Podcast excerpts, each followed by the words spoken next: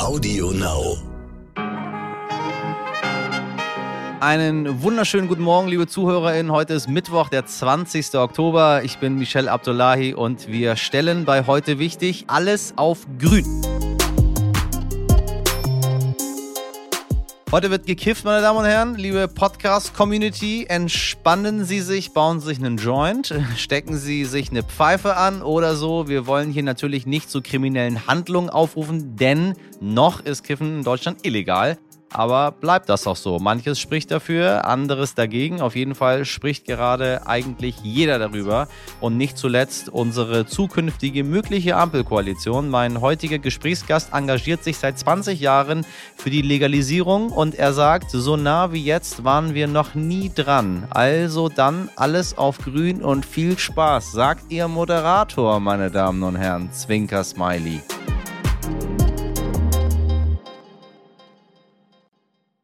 Aber erstmal das Wichtigste in aller Kürze. Heute beginnt die Frankfurter Buchmesse. Gastland ist Kanada und der Star-Moderator der ganzen Woche ist, ja, Ihr verehrter Moderator. Richtig, Sie haben richtig gehört, ich bin auch dabei. Die Autorin Antje Ravik-Strubel erhält den Deutschen Buchpreis. Der Deutsche Frauenrat fordert eine Bundestagspräsidentin. Die SPD mache sich sonst unglaubwürdig. Ja, kann man mal drüber nachdenken. Warum nicht eigentlich auch noch ein Bundesratspräsidentin? Nee, das geht ja nicht. Da müssen wir mal warten, bis die dann äh, dran sind. Aber und eine Bundespräsidentin. Also ich finde, nur weil Frau Merkel jetzt äh, äh, weg ist, sollten wir nicht aufhören, Frauen in sehr, sehr hohe Positionen zu wählen. Auch wenn das einige Männer und vielleicht auch Frauen jetzt nicht gut finden, aber wissen Sie was? Frauen sind die besseren Menschen. Ist so. Der Nahostkonflikt scheint sich ein wenig zu entspannen. Zum ersten Mal seit mehr als zehn Jahren erlaubt Israel 4000 PalästinenserInnen, die teilweise schon seit Jahren im Westjordanland leben, sich jetzt offiziell als EinwohnerInnen zu registrieren. Die Ursache seien humanitäre Gründe, schrieb der israelische Verteidigungsminister Benny Gantz auf Twitter. Mhm. So, so. Plötzlich gibt es humanitäre Gründe. Es war immer ein bisschen wie betrunken in der U-Bahn einschlafen und an irgendeiner Endhaltestelle wieder aufwachen. Man sucht nach einem Flug und bekommt plötzlich dieses sagenhafte Angebot angezeigt. 30 Euro nach Mailand hin und zurück, ab Frankfurt. Also sofort buchen. Und dann auf einmal der Schock, nicht Frankfurt am Main ist der Abflughafen, sondern Frankfurt-Hahn. Naja, besser als Frankfurt-Oder dann, ne? Vielleicht kennen Sie ja Menschen, denen das passiert ist. Auch der eine oder andere von Ihnen könnte das möglicherweise erlebt haben. Nur scheinen die meisten von Ihnen ihre Flüge dann doch wieder storniert zu haben, statt zum Flughafen ins Hunsrück zu fahren. Denn der Flughafen Frankfurt-Hahn hat Insolvenz angemeldet. Er ist pleite. Und mir blutet, ja, muss ich doch schon sagen, ein bisschen das Herz bei dieser Legende. Wären wir doch mal für 30 Euro nach Mailand geflogen. Und hier noch ein kleiner Schmunzler. Es gab doch vor einigen Jahren die Klage einer Dame, die in einem, äh, ich mache das jetzt mal nicht nach, weil ich nicht so gut Dialekte nachmachen kann, aber sie, wollte, sie, sie wollte Sie wollte nach, nach Porto oder wollte sie nach Bordeaux? Also sprechen Sie mal Porto und Bordeaux auf Sächsisch aus in Ihrem Kopf. Und dann gucken Sie mal, wenn Sie in eine Reiseagentur gehen und jemand sagt, ich möchte nach Bordeaux, wo Sie dann am Ende des Tages dann landen. Oder hat sie Porto gesagt? Ich weiß es nicht. Ich bin nicht so gut da drin, aber Sie machen es mal in Ihrem Kopf nach und dann schmunzeln Sie mal, dass die Frau, die eigentlich nach äh, Porto oder nach Bordeaux wollte, dann in einer anderen Stadt gelandet ist. Ernstes Thema. Ist Gil Ofarim in Leipzig antisemitisch beleidigt worden oder nicht? Auf einem viral gegangenen Video vor zwei Wochen erzählt der Sänger von einem Vorfall in einem Hotel in Leipzig und hält demonstrativ seine Kette mit Davidstern in die Kamera. Nun wurden Bilder von diesem Abend veröffentlicht, die zeigen sollen, dass Gil Ofarim diese Kette angeblich nicht getragen hat. Doch delegitimiert das seine Vorwürfe. Ich habe dazu ehrlich gesagt meine ganz eigene Meinung, meine Damen und Herren. Das Fass des Tages. Die Springerpresse ist wieder investigativ unterwegs und versucht ganz dringend herauszufinden, ob Gil Ofarim im Leipziger Hotel nun sichtbar eine Kette mit Davidstern trug, als er antisemitisch beleidigt wurde oder nicht. Warum ausgerechnet Springer, lasse ich jetzt mal unkommentiert. Wir haben keine Ahnung, wie glaubwürdig die Aufnahmen sind. Wir haben auch keine Ahnung, was im Hotel wirklich passiert ist. Was wir wissen ist, dass das Hotel nach dem Vorfall von einem Fettnapf in den nächsten Fettnapf getreten ist. Erst mit dem unsäglichen Banner mit Israel-Flagge und Halbmond und dann mit der Beauftragung einer einschlägig rechtsextremen Security-Firma zur Absicherung des Hotels. Ein Schelm, wer da jetzt Böses denkt. Jetzt wurden die Videoaufnahmen veröffentlicht. Darüber kann und sollte man diskutieren, aber jetzt geht es erst richtig los, meine Damen und Herren. Der Hass, der Gilofarim jetzt entgegenspringt, ist so unerträglich und er zeigt deutlich, wie weit Antisemitismus in unserer Gesellschaft verbreitet ist. Man muss nur die abertausenden Kommentare lesen, ob unter den eigenen Posts von Gil oder unter den Artikeln auf Facebook und Co. Die widerlichsten Beleidigungen, kollektiv wünscht man ihm den Tod und dann natürlich die ganzen jüdischen Verschwörungsgeschichten, die nicht fehlen dürfen. Dabei heißt es nach wie vor erstmal nur, keine Kette zu sehen. Das heißt nicht, dass es keinen antisemitischen Vorfall gab und Gil Ofarim sich das Ganze ausgedacht hat. Wenn jemand sagt, er sei aufgrund seines jüdischen Glaubens antisemitisch beleidigt worden, dann kommen Zweifel auf, ob dem wirklich so war und diese Person wird dann aufgrund dessen antisemitisch beleidigt, dann ist das Antisemitismus. Und nun heißt es Selbstschuld. Warum sagst du, deine Kette sei zu sehen, wenn deine Kette gar nicht zu sehen ist? Also ist Gil selbst dran schuld, dass man ihn jetzt im Nachhinein erst recht antisemitisch beleidigt. Man sucht sich quasi eine Legitimation für den Hass. Meine Damen und Herren, man nennt das Victim Blaming oder auf Deutsch Täter-Opfer-Umkehr. Frauen kennen das sehr gut durch Sätze wie Selbstschuld, wenn du dich so anziehst. Sie wissen, worauf ich abspiele. Oder jetzt im Fall von Gelofarim, womit hast du denn gerechnet, wenn du erst das sagst und dann das? Selbst schuld. Schuld ist aber immer der Täter, nie das Opfer. Nie, nie. Und dieses Opfer, das hier gerade von abertausend Antisemitinnen durchs Dorf getrieben wird, heißt Gil Ofarim, weil er Jude ist. Kette hin, Kette her. Wir haben in Deutschland ein riesiges Problem mit Antisemitismus. Und das sehen wir jetzt noch deutlicher. Snoop Doggy Dogg, aka Snoop Lion, aka Snoopzilla, den meisten einfach bekannt als Snoop Dogg, wird heute 50 Jahre alt. Herzlichen Glückwunsch. Und wie man Snoop Dogg kennt, bläst er zu diesem Anlass statt Geburtstagskerzen vermutlich ein paar Joints aus. Und zwar komplett legal, denn bei Snoop Dogg im kalifornischen Long Beach ist das Kiffen seit ein paar Jahren gesetzlich erlaubt, ja. Seit 2018 darf Cannabis dort an Menschen über 21 Jahren in dafür lizenzierten Läden verkauft werden. Die Kalifornier in freut's und die USA auch. Mehr als zwei Milliarden Dollar an Steuern können die USA jedes Jahr durch den legalen Anbau und Verkauf umsetzen. Abgesehen davon ist die Drogenkriminalität in Kalifornien zurückgegangen und es gibt weniger Drogenunfälle durch gepanschten Stoff. Könnte so ein Modell also auch in Deutschland funktionieren?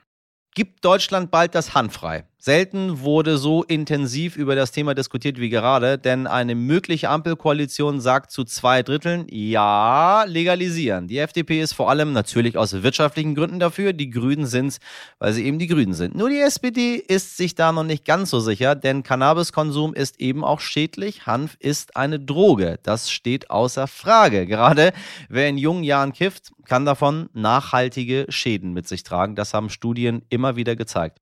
Was also tun? Das habe ich einen Mann gefragt, der schon seit 20 Jahren für die Legalisierung von Cannabis kämpft. Georg Wurth ist Inhaber des Deutschen Hanfverbandes. Seit 2002 versucht er mit Petitionen, Werbespots, Ortsgruppen und Zeitschriften wie Grow und dem Hanfjournal die Deutschen und die Politik davon zu überzeugen, dass Hanfkonsum legal sein sollte. Er sagt, so nah wie jetzt waren wir noch nie dran. Guten Morgen, Herr Wurth, ich grüße Sie. Guten Morgen. Herr Lindner hat sich gerade erst für den äh, kontrollierten Verkauf von Haschisch ausgesprochen. Äh, dann eher in Apotheken als in Coffeeshops. Ist das ein Erfolg für Sie? Ja, also ich bin nicht so ein Fan von dieser Apothekengeschichte. Die soll noch dabei bleiben, Medizin an Kranke zu verkaufen. Ich sehe da jetzt nicht unbedingt den Verkauf von Genussmitteln, Cannabis als Genussmittel genauso wenig wie Zigaretten und Alkohol. Das gehört nicht in Apotheken. Und ansonsten ist die FDP ja schon lange für Legalisierung von Cannabis, hat das im Programm drinstehen gehabt. Insofern äh, ist es nur folgerichtig, dass sie damit jetzt auch in die Koalitionsverhandlungen reingehen, um zusammen mit den Grünen das auch durchzusetzen. Was ist Ihr Ziel als Geschäftsführer des Deutschen Handverbandes, dass äh, Marihuana überall verfügbar ist? Für alle? Nein, nicht für alle natürlich und auch nicht überall. Beides stimmt nicht so richtig. Also für alle nicht in dem Sinne, dass es natürlich nur äh, um Erwachsene geht, die ab 18 dann in Fachgeschäften einkaufen können. Also eben ja. auch nicht an jeder Ecke, wie wir das heute von Alkohol und Tabak eben kennen. Auch die gehören eigentlich nicht in die Tankstellen, in die Supermarktregale, an der Kasse schon gar nicht, äh, sondern auch in Fachgeschäfte eigentlich. Und für Cannabis würden wir das auf jeden Fall gerne jetzt mal so durchsetzen und ausprobieren. ob das nicht eine bessere Lösung ist, als das überall zu verkaufen und ob dadurch nicht eben auch mehr Jugendschutz und Verbraucherschutz möglich ist. Nun ist ja ganz spannend zu beobachten, dass äh, das damals oder ehemals sehr offene Europa jetzt so ein bisschen wieder zurückrudert, wenn wir die Niederlande mal beobachten und dafür die Amerikaner, die da so ein bisschen prüder aufgestellt waren äh, mit, mit Cannabis, äh, jetzt andere Wege gehen. Ähm, wo befinden wir uns in Deutschland dort aktuell? Also ich sehe Europa gar nicht zurückrudern. Ja? Also dieses Argument, die Niederlande rudern ja auch zurück, höre ich seit äh, über 20 Jahren von Gegnern, ja. wenn, wenn man ja. mit dem Beispiel Holland kommt, die dann immer sagen, ja, die rudern auch jetzt zurück. Und bis heute sind die Coffeeshops auf und keine niederländische Partei kritisiert die grundsätzlich oder will die abschaffen oder so. Und die halten das seit Jahrzehnten durch, weil sie immer gute Erfahrungen damit machen und den Handel von der Straße wegkriegen, was ja in vielen deutschen Städten eben auch ein Problem ist. Und wir haben zum Beispiel Spanien mit den Anbauclubs, die halt auch äh, ja, ein deutlicher Fortschritt sind im Vergleich zu früher. Wir sind nur ein bisschen langsamer unterwegs als die USA, die halt jetzt nach diesem, dieser Systemänderung sozusagen, nachdem die Prohibition im Mutterland der Prohibition zusammengebrochen ist, eben auch wirklich schnell machen jetzt. Ne? Also einen Bundesstaat nach dem anderen, der da jetzt umkippt und äh, diesen Markt reguliert.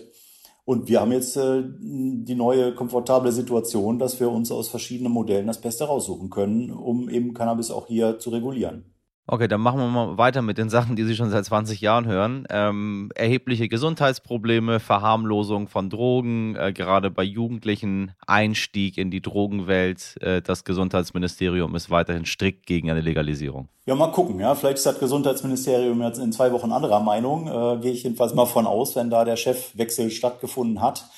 Ähm, und es geht uns ansonsten auch nicht darum zu sagen, Cannabis wäre jetzt völlig harmlos und möglichst viele Leute sollten konsumieren und auch für Jugendliche kein Problem und so. Ja, das ist überhaupt nicht unsere Mission. Ganz im Gegenteil, wir warnen auch vor den Risiken, die Cannabis hat, äh, geben auch Tipps, äh, unter welchen Umständen man das auf jeden Fall sein lassen sollte und ähm, ja, wie man das Risiko minimieren kann. Aber diese ganze Gefährlichkeitsdebatte führt dann in die falsche Richtung, wenn man damit das Verbot begründet und gleichzeitig eben Alkohol nicht verboten ist. Das macht das Ganze verlogen, weil Alkohol doch am unterm Strich am Ende die gefährlichere Substanz ist und kein Mensch denkt, dass ein Verbot eine sinnvolle Lösung wäre. Also dann sagen Sie, brauche ich gar nicht mehr mit Aufmerksamkeitsstörungen, Gleichgültigkeit, Psychosen, Herzprobleme und so weiter und so weiter. Oder was wir, was wir jetzt in aktuellen Studien noch haben, dass der IQ der jungen Menschen sich verschlechtert. Je mehr sie kiffen, umso dümmer werden sie. Also das ist, brauchen wir alles dann gar nicht mehr zu besprechen. Naja, doch, können wir gerne machen, wenn Sie wollen. Ja. Ähm, wie gesagt, es geht mir nicht darum, äh, irgendwelche Risiken zu verheimlichen oder so. Und auch ich sage, je später Jugendliche anfangen und je weniger die konsumieren, desto besser ist das. Aber andere Substanzen haben auch Einfluss auf die Hirnentwicklung. Ja, auch Alkohol hat einen Einfluss auf die Entwicklung des Gehirns bei jungen Menschen und die sollten auch möglichst spät und möglichst wenig Alkohol trinken. Äh, insofern äh, geht es da letztendlich um den Umgang mit Rauschmitteln insgesamt in unserer Gesellschaft. Und es ist eben gerade was die Wirkung bei Jugendlichen angeht, ja kein Grund zu sagen, wir äh, regulieren Cannabis nicht für Erwachsene. Ja, es geht ja, ja immer nur ja. darum, dass man Fachgeschäfte für Erwachsene einrichten will und nicht äh, Cannabis an Jugendliche verschenken in der Schule oder so. Ja, das ist überhaupt nicht der Punkt. So, dann kommen wir mal, äh, tun wir mal so, als wäre es jetzt legal. Mal gucken, was jetzt in den nächsten Wochen passiert. Wir stellen uns jetzt einfach vor, Cannabis ist legal. Wie sieht es denn dann bei uns aus? Haben wir dieses holländische Modell? Äh, meinen Sie, in Hamburg machen überall Coffeeshops auf? Oder ist es dann eher so wie in Kanada, wo Sie das in ganz bestimmten Fachgeschäften bekommen? Oder wie, wie soll es aussehen bei uns? Also ich denke, es wird beides geben. Was es hoffentlich nicht gibt, ist, dass Cannabis in Apotheken verkauft wird. Ja, das habe ich äh, schon erwähnt. Das äh, ja. passt irgendwie nicht dahin. Aber Fachgeschäfte finde ich gut. Ja, sollte man die Möglichkeit haben, einfach äh, zum Mitnehmen sich da was zu kaufen und da auch eine vernünftige Beratung zu kriegen. Wenn man da reingeht, wird man dann auch etwas bekommen, wo eine Packungsbeilage dabei ist, wo die Wirkstoffkonzentration draufsteht, wo draufsteht, wo kommt das her, ähm, wann ist das angebaut worden, welche Sorte ist das dass ich halt wirklich auch weiß, was ich da kaufe, ja, und äh, mich darauf auf die Wirkung einstellen kann. Ich glaube übrigens auch, dass dann viele Leute auf mildere Sorten zurückgreifen werden, wenn sie einmal die Auswahlmöglichkeit haben. Vielen ist das, was sie vom Schwarzmarkt kriegen, eigentlich viel zu stark. Und dann denke ich, wird der Eigenanbau legal sein, ja, sollte er auf jeden Fall aus unserer Sicht. Äh, und es sollte auch Anbauclubs geben, wo Leute eben gemeinsam anbauen oder auch anbauen lassen und dann die Ernte unter den Mitgliedern äh, verteilen, sozusagen, je nach Bedarf. Auch das wird dann eine Zugangsquelle sein. Was wir dann sehen, wird sein, dass wir weniger Dealer auf der Straße haben, ähm, ja. weil eben Cannabis der größte illegale Drogenmarkt ist. Ja, andere Drogen werden natürlich weiter dann verkauft, aber ein erheblicher Umsatzbringer ist dann weg. Ja, braucht man halt viel weniger Händler auf der Straße, die da noch rumstehen und Leute anquatschen. Das wird äh, in vielen Gegenden und Parks und so weiter ähm, ein angenehmer Effekt sein. Wir werden weniger kriminelle Strukturen aufpäppeln mit dem Umsatz, der da gemacht wird. Das wird man vielleicht nicht so unmittelbar sehen, aber das wird schon äh, ein unangenehmer Effekt sein für zumindest organisierte Kriminelle. Wobei ich jetzt nicht sagen will, dass jeder, der äh, Cannabis verkauft, jetzt irgendwie von der Mafia ist und irgendwie eine Knarre dabei hat. Ja, es gibt auch Leute, die bauen halt zu Hause ein paar Pflanzen mehr an und versorgen ein paar Freunde mit. Das ja. finde ich jetzt nicht schwer kriminell. Aber es gibt eben auch diese Leute, die halt äh, die Riesenhallen vollstellen und die ja eben auch mit Waffen rumhantieren und so. Und äh, die will ich äh, da nicht füttern und sozusagen. Und das tun wir bis jetzt mit dem Schwarzmarkt. Den stellen wir ihnen quasi exklusiv zur Verfügung. Ist auch vollkommen klar, dass die ganze Polizeimaßnahmen den Markt an sich irgendwie nicht reduzieren. Es wird nicht weniger konsumiert deswegen. Und die haben völlig freie Hand. Und es ist ja ein freier Markt eigentlich. Es gibt keinerlei Regeln, außer dass die Polizei ab und zu mal einen Händler rausnimmt, der sofort wieder ersetzt wird. Und Legalisierung heißt eigentlich nichts anderes, als diesen bestehenden Markt äh, zu regulieren, dem äh, Leitplanken zu geben und zu sagen, okay, äh, das darf so, das darf so nicht und äh, die Qualität hat so und so zu sein. Sagen Sie, laut einer aktuellen NTV-Forsa-Umfrage ist nur ein Drittel der Menschen in Deutschland für eine Legalisierung. Haben die Menschen also trotzdem Bedenken, wenn es um Cannabis geht, oder wie ordnen Sie das ein, dass das nur ein Drittel dafür ist? Also das glaube ich erstens nicht. Ja, da würde ich gerne mal die konkrete Fragestellung sehen. Ich habe auch die, die Meldung gerade gesehen, wir machen ja auch jedes Jahr eine Umfrage per Infratest DIMAP zu dem Thema. Ja. Und diese 30 Prozent haben wir etwa 2014 erreicht. Also da hatten wir 30 Prozent gemessen, seitdem aber eine deutliche Zunahme. Also wir hatten die letzten Jahre Ergebnisse zwischen 44 und 46 Prozent. Haben also auch noch keine Mehrheit gehabt, ja, das stimmt, aber es war viel knapper als das, was ich da jetzt beim Stern gesehen habe. Ähm, wie gesagt, das kann nur an einer Fragestellung liegen. Wir haben uns um eine neutrale Fragestellung bemüht. Ähm, und mal sehen, ob wir nicht jetzt die Mehrheit haben, sogar schon, ja, würde ich gar nicht ausschließen. Fehlen nur noch zwei, drei Prozentpunkte und so viel wie jetzt ist noch nie über Legalisierung diskutiert worden. Von daher bin ich gespannt auf unser nächstes Ergebnis. Aber Ängste sind tatsächlich das, was am, am meisten noch dagegen spricht. Das ist auch für mich persönlich so ein Ding, warum ich die ganze Cannabis-Debatte so spannend finde, weil man Argumente auf der Seite hat pro Legalisierung und Ängste Emotionen auf der anderen Seite, Angst um die eigenen Kinder, Angst um die Schüler und so weiter, ja, vor Psychosen und so, da kann man schöne Schreckgespenster aufbauen äh, und dem muss man einfach mit Fakten begegnen.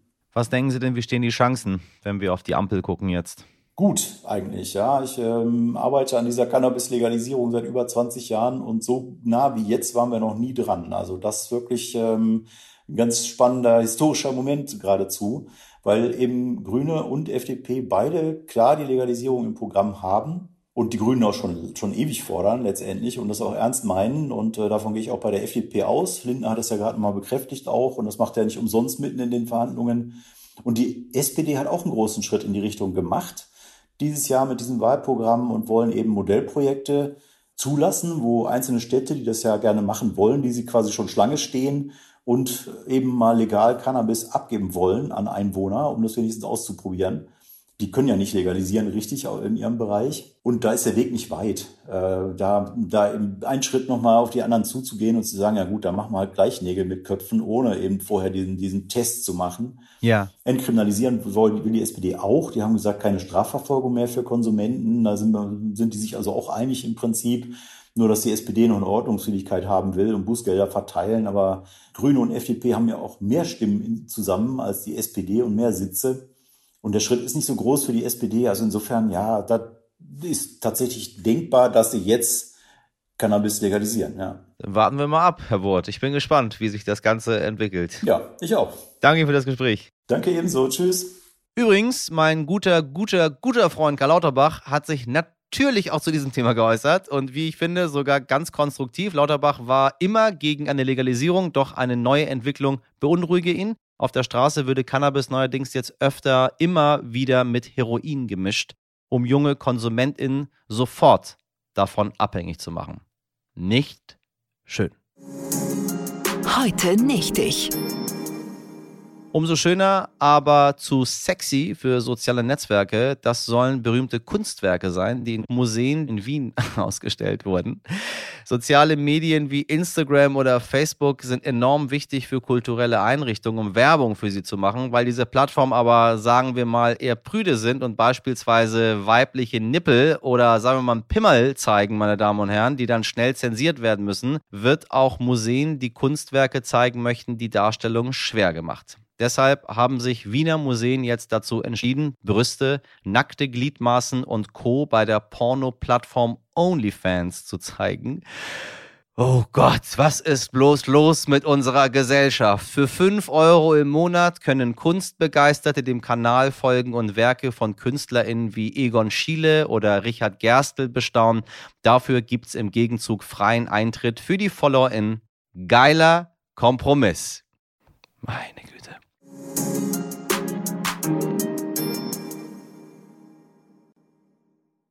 Falls Sie Kulturfan sind, schauen Sie doch mal bei OnlyFans vorbei. Vielleicht auf meiner Seite, meine Damen und Herren. Da gibt es eine ganze Menge zu sehen, nämlich gar nichts. Und falls Sie Fan von heute wichtig sind, was ich natürlich hoffe, schreiben Sie uns an heute wichtig als Stern.de. Bewerten Sie uns, abonnieren Sie uns, lassen Sie Liebe da. Die steckt nämlich auch in meiner Redaktion jeden Tag und die stecken sie in diesen Podcast, nämlich namentlich Sabrina Andorfer, Mirjam Bittner, Dimitri Blinski und Frederik Löbnitz. Produziert hat diese Folge Nikolas Femerling mit, ich glaube, unglaublich viel Liebe heute für Sie. Wir sind morgen ab 5 Uhr wieder für Sie da. Bis dahin machen Sie was draus. Ihr Michel Abdullahi.